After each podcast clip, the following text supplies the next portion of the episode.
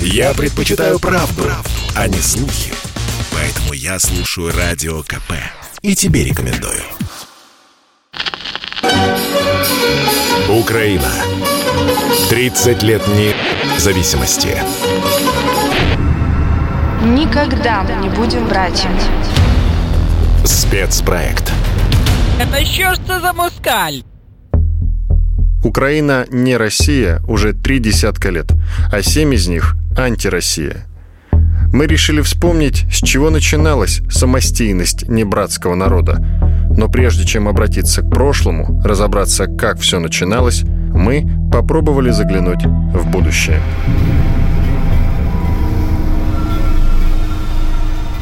Частина перша. Я думаю, что следующие 30 лет будут очень тяжелым испытанием для украинского государства.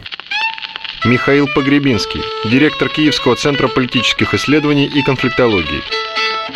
Тот клоун, который сейчас у нас в роли президента действует исключительно из собственных пиаровских интересов, ему абсолютно наплевать, к чему приведет его сегодняшняя политика. Он действует прямо противоположно интересам как бы украинского государства ради своего суперпиара. Ну, такой себе самовлюбленный актеришка, который оказался чудом в роли президента, который гробит вот то, что можно было даже сохранить. И сейчас двигается по пути, которая рано или поздно будет двигаться в сторону раскола страны. Я все еще думаю, что этого раскола можно избежать, но для этого надо избавиться от сегодняшней команды Зеленского. На этом месте должны быть более вменяемые люди. Они могут тысячу раз выступать оппонентами российской внешней политики, критиковать как бы за Крым и так далее, за поддержку сепаратистов. Это все значения особого не имеет. Важно просто, чтобы люди все-таки исходили во власти, исходили из интересов большинства украинского населения. А это значит, искали какие-то способы договариваться с Россией.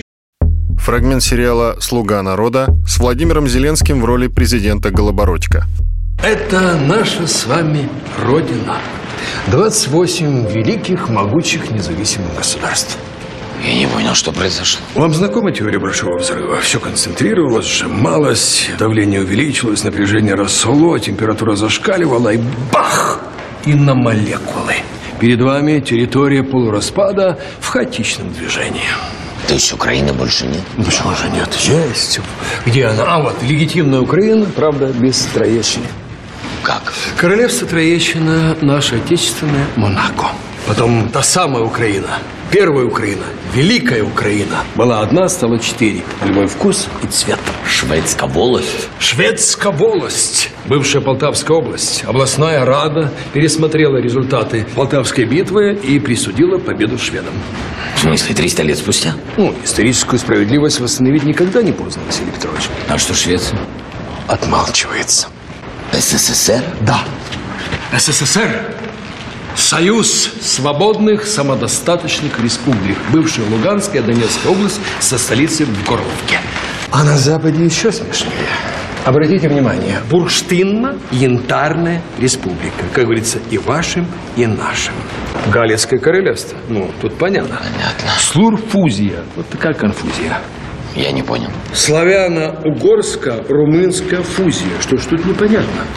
А тут вообще названия нет. Целый месяц уже идут прения, никак не могут определиться. Кинули клич. Прилетело 400 вариантов. И по каждому из них проводится референдум.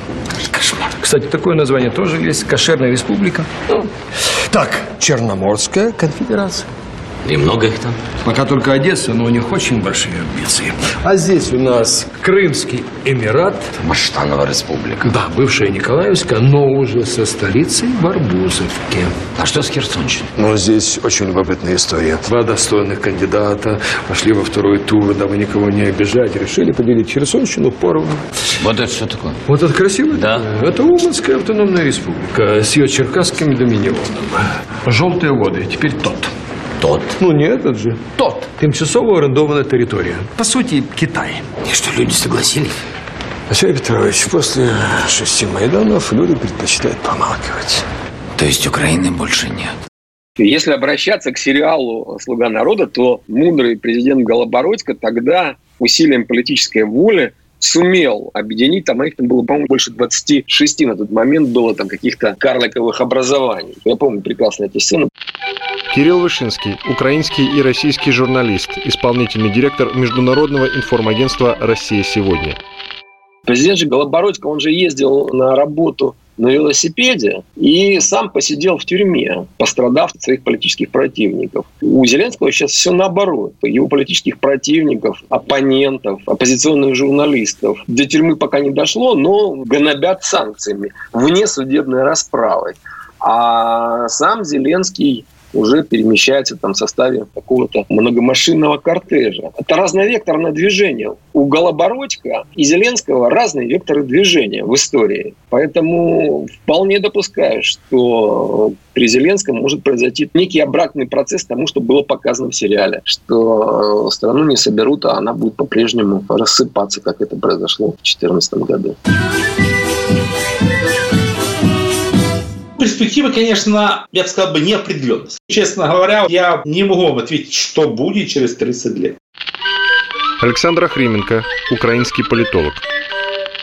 Не, на сегодняшний момент, если послушать наших политиков, понятно, ура, ура, ура, это понятно. Если послушать экспертов, именно серьезных, то практически ни один эксперт, несмотря на то, что 30-летие, я имею в виду эксперт по экономике, не дал ни одного более-менее четко прогноза ну, хотя бы на ближайшие пять лет. Нету такого. Ну, у нас есть действительно хорошие эксперты, которые ну, довольно хорошо и выступают, и прогнозируют, и высказывают мнение. Но сейчас, вот, несмотря на такую эпохальную дату, ни один. Я их понимаю, потому что говорить глупости не хотят, а дать серьезный прогноз сложно. По этой причине, честно говоря, вот я не могу вам ответить, что будет через 30 лет. Я думаю, ни один экономист в Украине вам серьезно не ответит. Ну, фантазии это никому не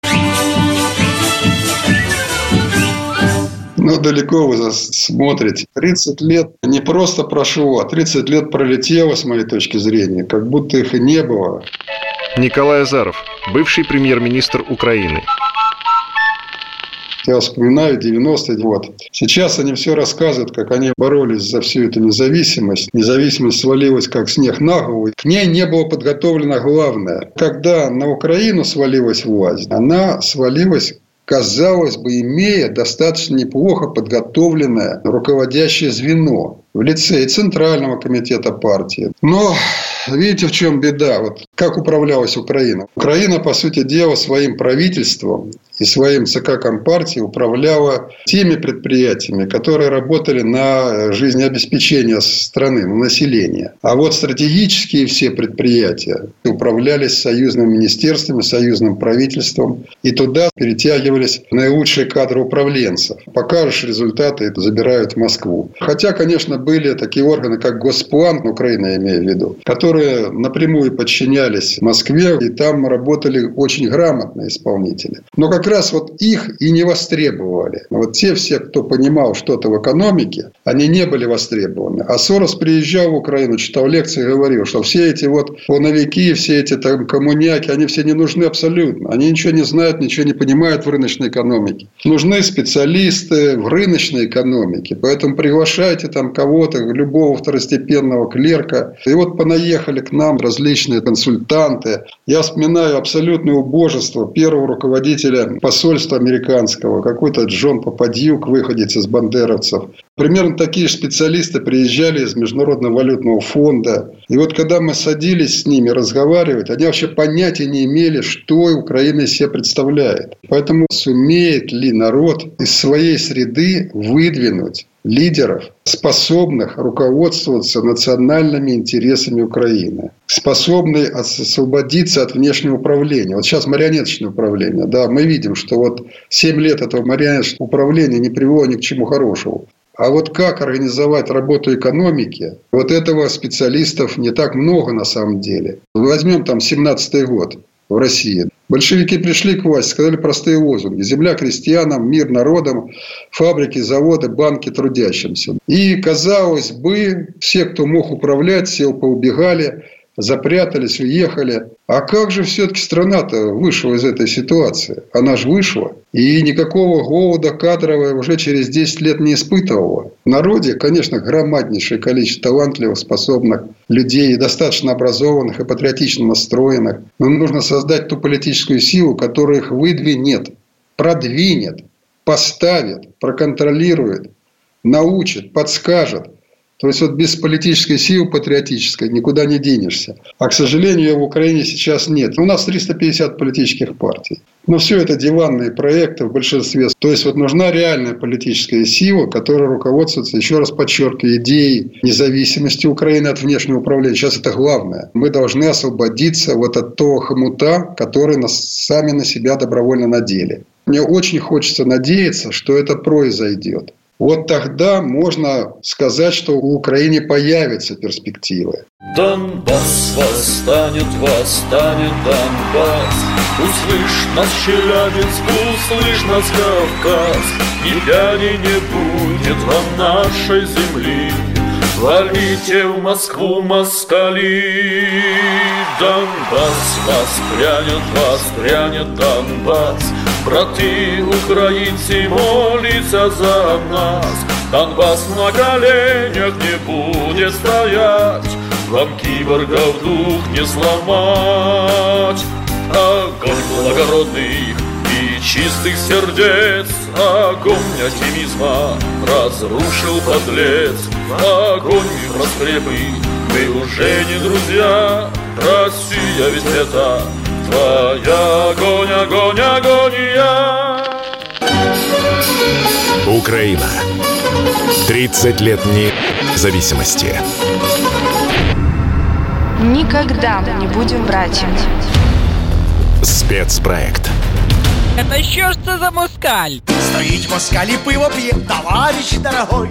А ми того москаля на друзки порубаєм, скламов пакет відправимо домой. Ой, ой, ой, ах, Бандеро, український апостол, ах, Бандеро, тобі жилось непросто, ах, Бандеро, народний наш герой. Веди Степане і знову на субой. Веди Степане і знову на субой. Частина друга. Был неизбежен распад Советского Союза. Неизбежен, потому что страна уже задыхалась. Дмитрий Гордон, украинский журналист страна, которая держалась на страхе, вдруг получила свободу, потому что перестройка Горбачевская, она привела к тому, что люди стали понимать свою историю, стали понимать, откуда корни их проблем. если посмотреть на 91 год, тотальный дефицит, пустые полки магазинов, экономика в загоне. И на этом фоне такой укол правдой, состоящий из того, что произошло со страной, а со страной произошел планомерный геноцид населения в течение всех лет советской власти. А это касалось и гражданская война, и голодомор.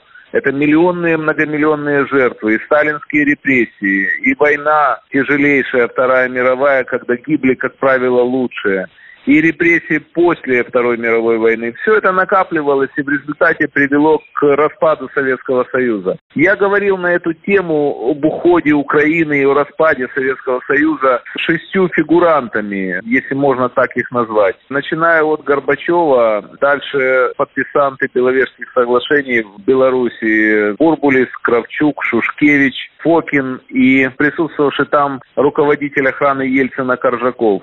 И все склонялись к тому, что крах Советского Союза был неизбежен. По большому счету, никто не понимал, что будет дальше. Леонид Кравчук рассказывал мне, что когда после подписания Беловежского соглашения разлетались же разными самолетами руководители делегации, Кравчук прилетел в Киев, и когда он приехал к себе на дачу, отделились военные, и он понял, что его приехали арестовывать. Это была группа Альфа. Но они сказали, что мы приехали вас защищать. То есть не было никакого понимания, что будет дальше. Это называется «ввязались в драку, а дальше куда-то выйдем». И даже Леонид Кучма, пришедший в 1994 году президентом Украины, сказал, вы мне скажите, что мы должны строить и будем строить. Не было понимания, не было концепции, не было стратегии была только тактика на сегодня и завтра. Вот вся история. Это касалось не только Украины. Это касалось и России, и Белоруссии, и остальных бывших республик Советского Союза. Опыта построения чего-либо после развала еще не было. Он создавался на ходу. Независимость свалилась Украине на голову.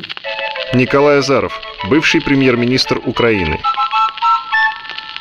Это сейчас могут сказки рассказывать, что сотнями поколений украинцы выбарывали свою независимость. Никто ничего не выбарывал. И когда произошло ГКЧП, я видел растерянность украинского руководства высшего, и ЦК Компартии Украины, и правительства, растерянность, и они не знали, куда себя деть. И никто не знал, что с этой независимостью делать. И я сто процентов вас уверяю, что Ельцин и все его окружение тоже не знало, что с этой независимостью делать. Потому что то, что они реально делали, означало только одно, что они абсолютно не были подготовлены. Вот еще такой пример, который показывает незрелость тогдашнего руководства. Как России, так и Украины. А Севастополь, он же не входил ни по каким договорам, ни по каким соглашениям, ни каким законодательным актам в состав Украины. Вот на момент распада Советского Союза он относился непосредственно к управлению Москвы, центра. Это была советская военно-морская база со своим статусом особенным. Он не входил в управление Украины. И вообще был закрытый город.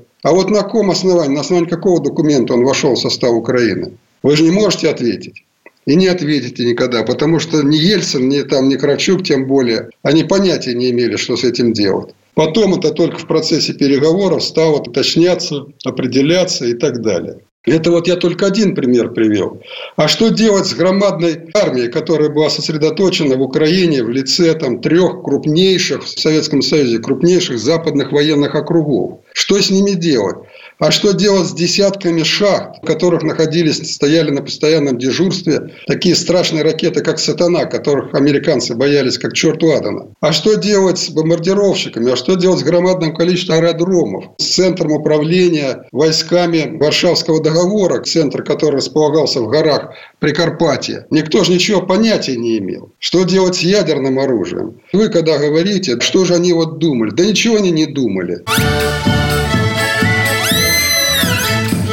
После отделения России отделение Украины было неизбежным, конечно. Михаил Погребинский, директор Киевского центра политических исследований и конфликтологии.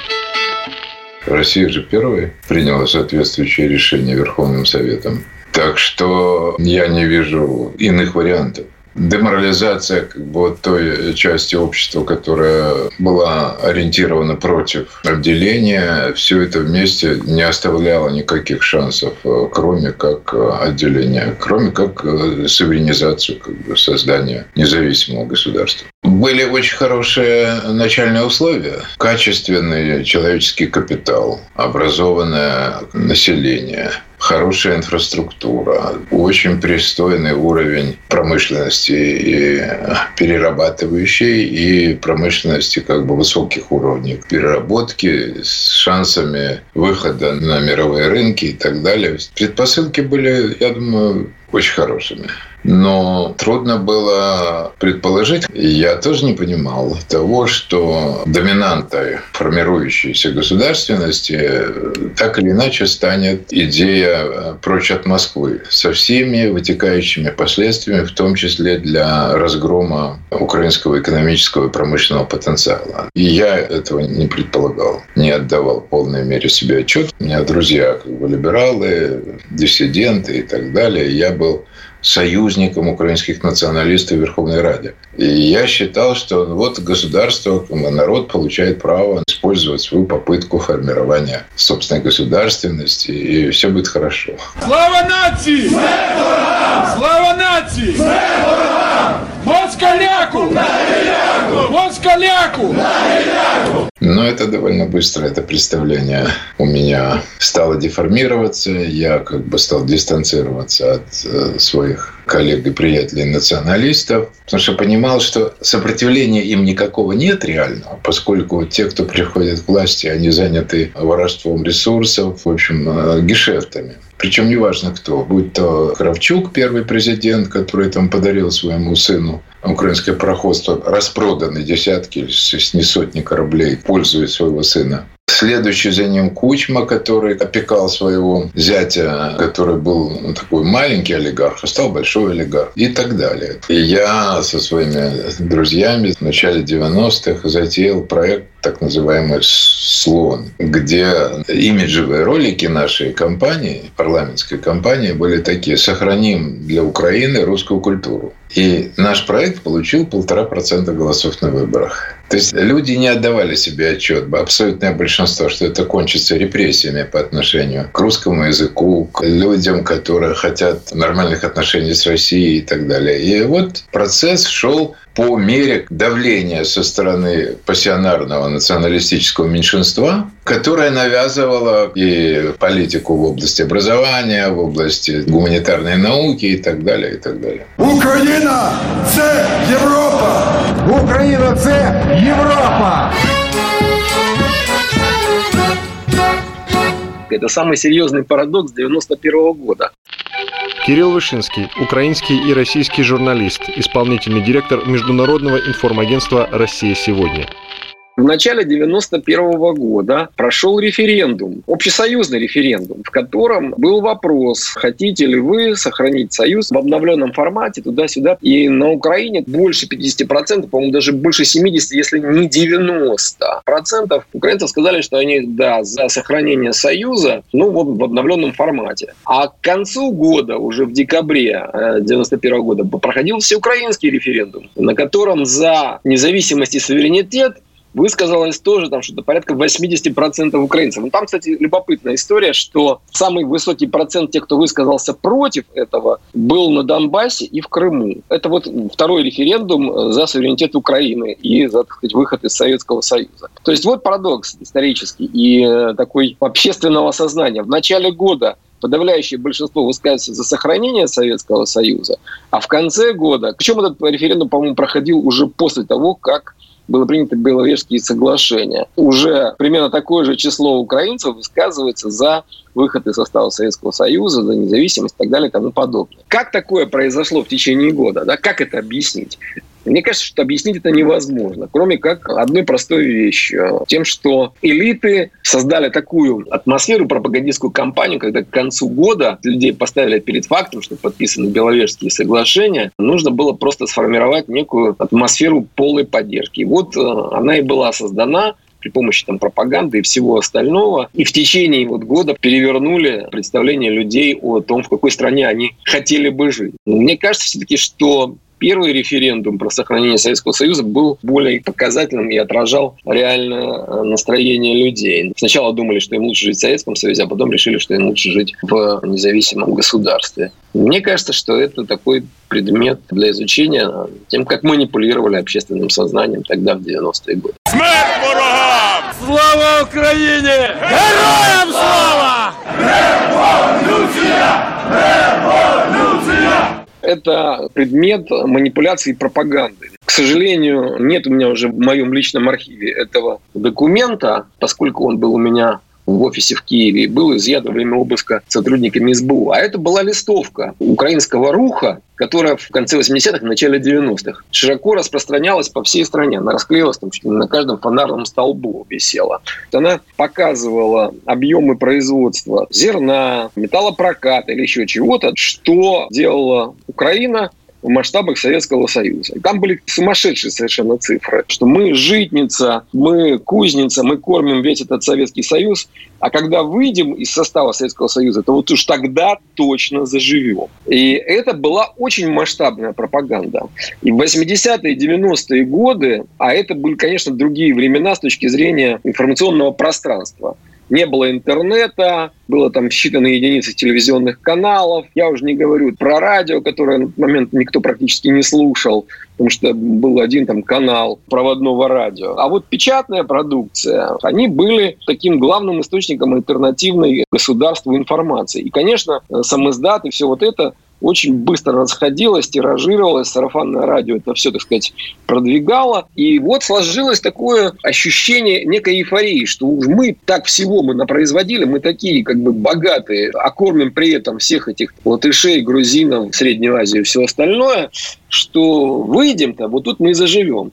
И, кстати, об этом э, недавно говорил Кучма. Он говорил о том, что да, была эта эйфория 80-х, 90-х, когда мы рассказывали, что мы просто бездонная бочка материального благосостояния, и житница, и кузница. Правда, при этом никто не говорил, что мы производим это все из газа, который мы получали по каким-то смешным копеечным ценам. Бензин стоил копейки, потому что это все было внутрисоюзный ресурс, который шел из России и не имел никакого отношения к мировым ценам. Плюс сельское хозяйство, удобрения, техника и все остальное. То есть рассказывали о том, сколько производим, да, какие богатые, но никогда не рассказывали о том, а кому мы вообще должны за это все? Какими усилиями, при помощи чего, при помощи какой кооперации внутри союзной это все производилось. Кучма признал, что это был самый большой обман политической элиты своего народа в начале 90-х, в конце 80-х. Вот, собственно говоря, на этой эйфории во многом, наверное, и базировались результаты вот того самого внутриукраинского декабрьского 91 -го года референдума, когда вдруг, после того, как в начале года сначала решили, что лучше все-таки переустроить, но жить в Союзе, а потом вдруг к концу года решили, что нет, будем уже суверенными.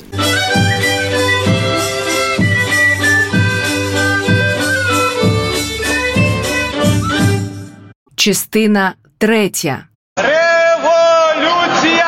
Революція! Революція! Каждая революция – это точка невозврата. Николай Азаров, бывший премьер-министр Украины.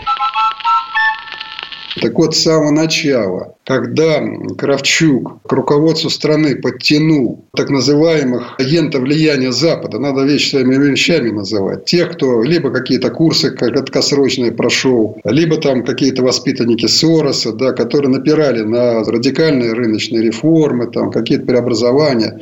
Ну, достаточно сказать, в 1992 году Украина приняла решение, вот благодаря таким советчикам, о выходе из рублевой зоны. Мы тогда, группа производственников, приехали в Киев, пошли к покойному ныне Ивану Степановичу Плюща, председателю Верховного Совета, и сказали, Иван Степанович, ну вот скажи, пожалуйста, что у нас есть вместе для введения самостоятельной э, национальной валюты? У нас что, валютные резервы есть? У нас что, экспортные контракты есть там на 5-10 лет? Мы из рублевой зоны выходим, а как мы будем рассчитываться и чем мы будем рассчитываться с поставщиками? Как мы будем России платить за газ, например? На счету нашего национального банка был по-моему, то ли 45, то ли 50 миллионов долларов. Слава богу, россияне пока сохраняют расчетно-кассовый центр в Москве, да, и мы через этот расчетно-кассовый центр как-то рассчитываемся. А как мы будем за своими тугриками? Кому не нужны? Вот объясни, пожалуйста. Ну, Иван Степанович президенту позвонил. Сейчас я его вызову, и мы спросим. Вот приезжает этот перепуганный Кравчук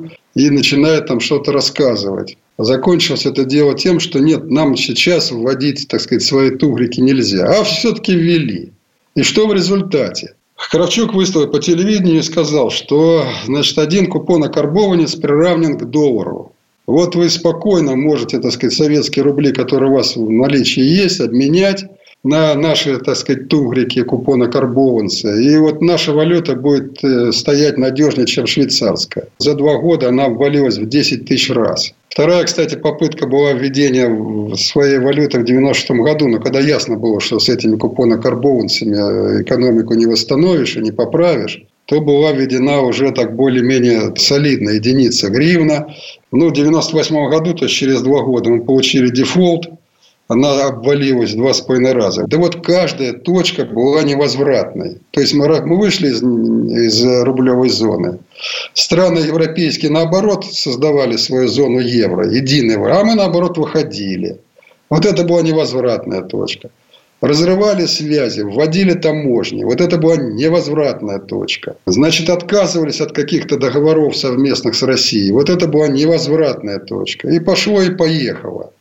И вот из таких невозвратных точек сложился курс. Сначала Украина не Россия, а потом совершенно явственно Украина антироссия. Может сложиться, что этот курс был все время одинаковый или так вот последовательно дули? Нет, не так. А были периоды, когда здравый смысл преобладал в стране. После жуткого кризиса, вот дефолта 98-го, жуткого кризиса 90-х годов, когда мы потеряли 65% своего валового внутреннего продукта. А в России пришел к власти ну, здравомыслящий человек, в отличие от Ельцина, здравомыслящий человек, то возникла идея создания единого экономического пространства.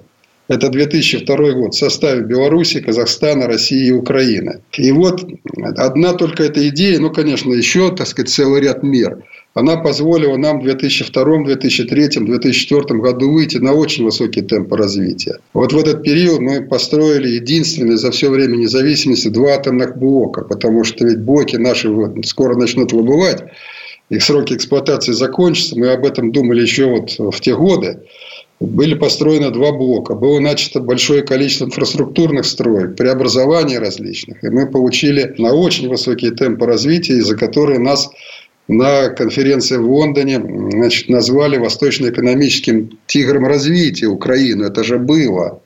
Но потом Майдан, оранжевая революция, которая все поломала, поставила крест на едином экономическом пространстве. Вот откуда это тоже невозвратная точка – то есть американцы дали нам понять, вы не должны с Россией никакие интеграционные проекты развивать. Ваше дело в обозе плестись в нашем, покорно повторять дурацкие наши, так сказать, аргументы. Ваше дело стать антироссией. Вот была цель государственного переворота, называемого оранжевой революцией. Каждая революция – это точка невозврата. Наш батько Бандера,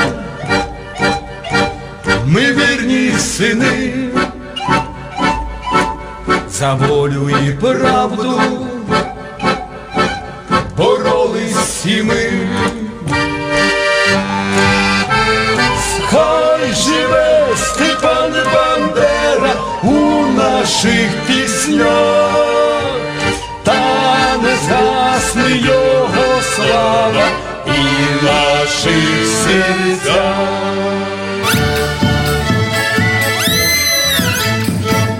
Люди, многие могли убедиться, что эти ребята несут абсолютную ахинею про 100 тысяч лет э, украинского государства, про то, что украинцы придумали плуг и так далее. Это Ющенко говорил. Плуг придумал.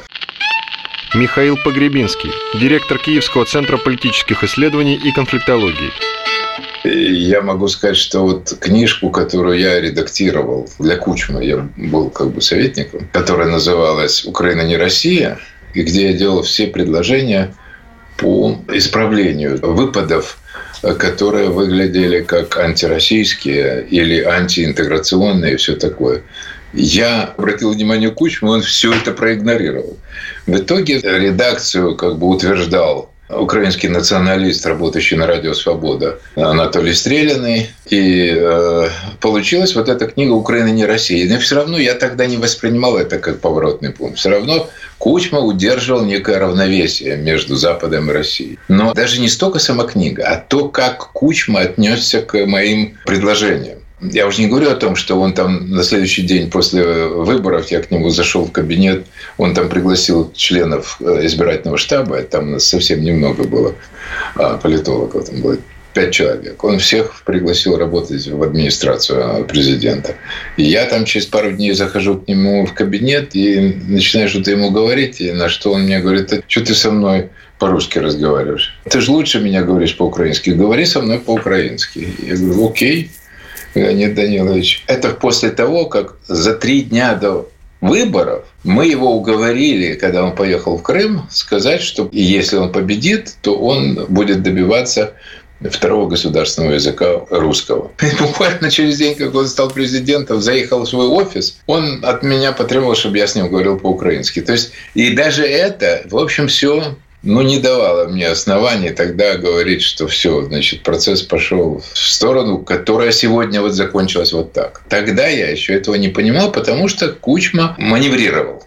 Потом была попытка как бы переломать а, вот это динамическое равновесие внутреннее, значит, половина страны э, за украинизацию мягкую, а половина против. Ющенко попытался переломить. Ющенко как стопроцентный Э, ставленник э, Соединенных Штатов, которого ввели к этой должности много лет. И я тоже был как бы свидетель, лично знаком со всеми, да, в том числе с теми людьми, которые участвовали, американцами украинского происхождения, которые участвовали в всей этой истории э, Украины без Кучмы. И Ющенко, как бы став президентом и будучи стопроцентно управляемым из Госдепа, э, попытался переломить это большинство, но у него, поскольку он человек бездарный, у него ничего не получилось, и он проиграл следующие президентские выборы. Но при нем уже появились знаки того, что вот процесс идет в ту сторону. Со всякими бредовыми казалось бы, это же уже люди, многие могли убедиться, что эти ребята несут абсолютную ахинею про 100 тысяч лет э, украинского государства, про то, что украинцы придумали плуг и так далее. Это Ющенко говорил. Плуг придумал. И это как бы затихло, он проиграл. Э, Янукович значит, пришел, и казалось, что вот будет какое-то новое равновесие. Но это тоже тот же человек, который занят был бизнесом, на всех каналах телевидения была дикая пропаганда антироссийская и так далее. Ну вот э, в итоге, значит, он даже заигрывал с националистами, надеялся, что каким-то образом значит, это ему поможет на переизбрании и так далее. Ну, потом произошло то, что произошло, и э, Майдан, ну, совсем вытекающим. Власть э, после четвертого года уже в стране появилось ощущение, что она идет не туда. Кирилл Вышинский, украинский и российский журналист, исполнительный директор Международного информагентства «Россия сегодня». Данные социологических опросов, в которых на вопрос, правильном направлении идет э, страна, отвечала уже меньше, по-моему, 30%, утвердительно отвечала, а больше 50% так точно, подобные данные соцопросов появились э, еще в пятом-шестом году, то есть э, после первого Майдана уже тогда э, была зафиксирована эта тенденция, что после эйфории четвертого года, в шестом-седьмом, когда увидели, что происходит в стране, какова политическая практика тогдашнего президента Ющенко и его окружения. Ну ведь э, в четырнадцатом году на манеже были практически все те же те, кто стоял на Майдане и в четвертом. Ну, не было там только Тимошенко, которая в этот момент в 2014 году сидела в Харьковской тюрьме. А все остальные были те же самые люди. Так вот, в их первый приход во власть после четвертого 2004 года уже в стране появилось ощущение, что она идет не туда. А сейчас он только усиливается. Там сейчас цифры, по-моему, за 70% э, в соцопросах народа, которые считают, что украинцы, которые оценивают нынешний э, курс движения Украины, как не туда. Україна це Європа. Україна це Європа. Україна це Європа. Україну в Європу! Януковича в жопу! Прибалты с Молдовой, чей бюджет по нулям И даже хохлы с голой жопой В полном дерьме, но на зло москалям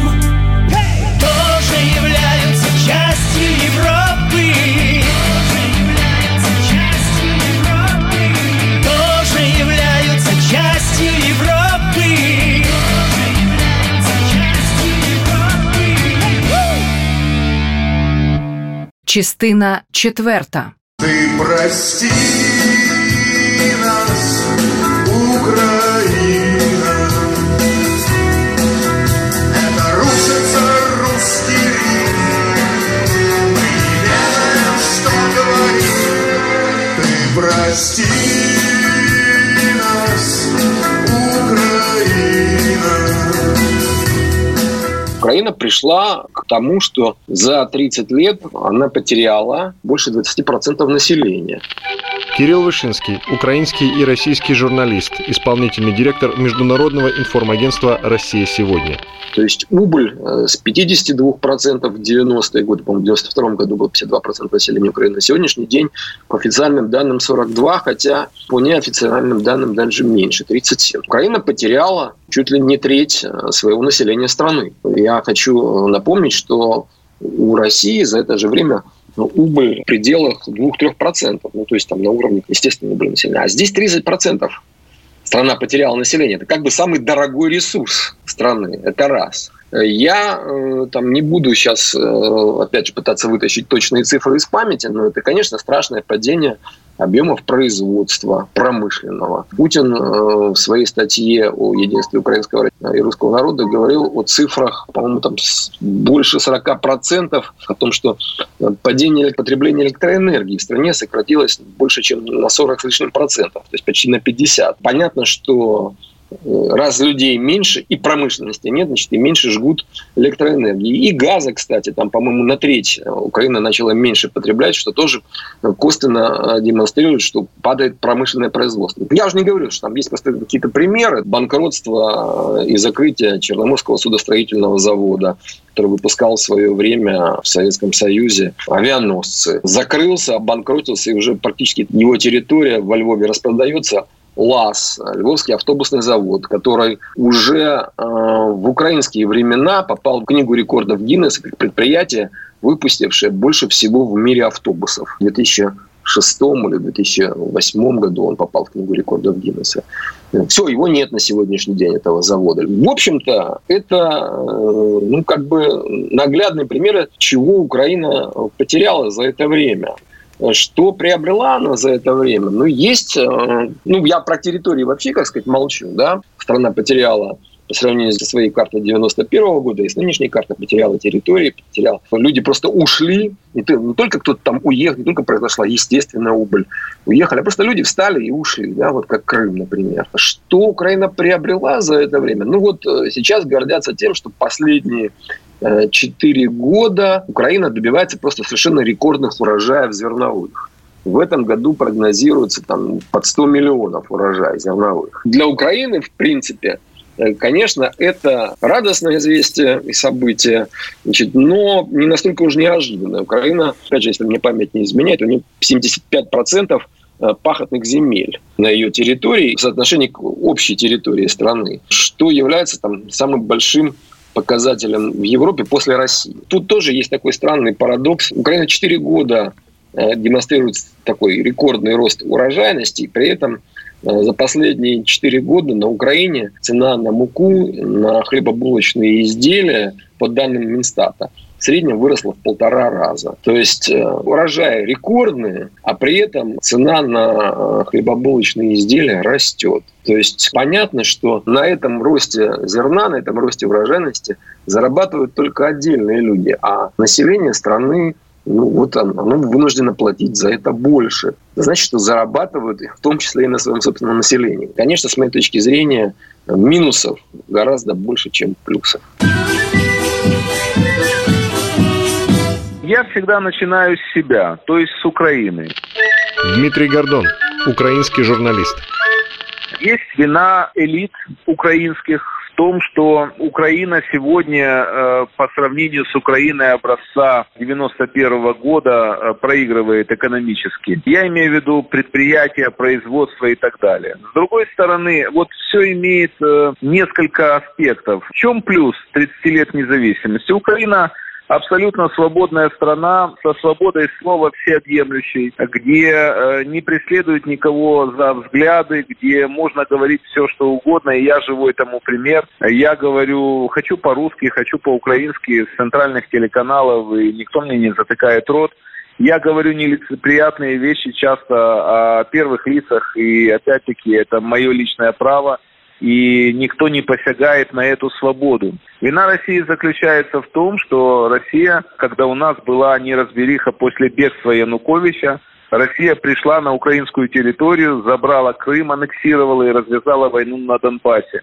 И до сих пор, если бы не Россия, Донбасс был бы украинским по-прежнему, и Крым был бы украинским. Но здесь и вина украинской власти того времени есть в том, что украинская власть не отдала приказ – стрелять по тем, кто пришел на территорию суверенной Украины. Ну, знаете, сейчас на сегодняшний день, с моей точки зрения, вины России практически уже никакой нет. Александр Охрименко, украинский политолог. После Майдана, скажем так, Украину оторвали от России. И сейчас, да, политики время от времени начинают говорить, виновата Россия. Но Бог свидетель. Даже если вот смотрим статистику смотрим внешнюю торговлю. Ну, на сегодняшний момент главный торговый партнер Украины это не Россия, это Китай. Так что кого вы ругаете? Россию? Абсурд. Не, разорвали сильно. Так что на сегодняшний момент я сказал бы так. Если раньше можно было действительно что-то валить на Россию, сейчас это просто бессмыслица. Просто бессмысленный пиар ни о чем. Потому что Россия имеет свои проблемы, свои успехи, а Украина ну, имеет что-то украинское. Вот понимаете, какая ужасная ситуация. Еще в 2015 году в 16 я говорил, да, нам надо восстановить связи с Россией, прекратить вот эти вот разборки, найти компромисс. А теперь, когда уже у нас президент поменялся, я в это уже не верю. Я стал пессимистом. Я просто не верю, что украинская власть даже через 10 лет захочет восстанавливать нормальные отношения с Россией. Просто не верю эти все события, вот эти изменения я вижу. Даже смотрите, какая ситуация. Вот у нас есть оппозиционные силы, которые ну, теоретически могут прийти к власти. Но даже их риторика, их заявления, их действия показывают, что вот я им уже не верю. Я не верю, что есть в Украине какая-то реально здравомыслящая сила, которая понимает, что Россия наш сосед, и у нас должны быть нормальные, деловые, дружеские отношения. Пока на сегодняшний момент среди украинских политиков. Я таких не встречал.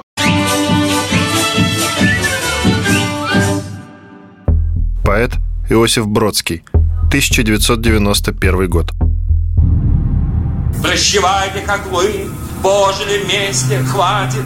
Плюнуть, что ли, в Днепро, может, он вспять покатит Брезгуя гордо нами, как скорый битком набитый кожаными углами и вековой обидой. Не поминайте лихом вашего неба, хлеба, нам подавись мы жмыхом и потолком не треба. Нечего портить кровь, рвать на груди одежду, кончилась знать любовь, коли была промежду, что ковыряться зря в рваных корнях глаголом. Вас родила земля, грунт чернозем с подзолом, полно качать права, Жить нам одно другое. Эта земля не дает вам, кого нам покоя. Как-нибудь перебьемся А что до слезы из глаза. Нет на нее указа Ждать до другого раза. С Богом орлы, казаки Гетманы, вертухаи. Только когда придет и вам помирать пугаи Будете вы хрипеть, царапая край матраса. Строчки из Александра, а не брехню Тараса. Украина. 30 лет независимости. Никогда мы не будем братьями. Спецпроект. Это ж це за москаль?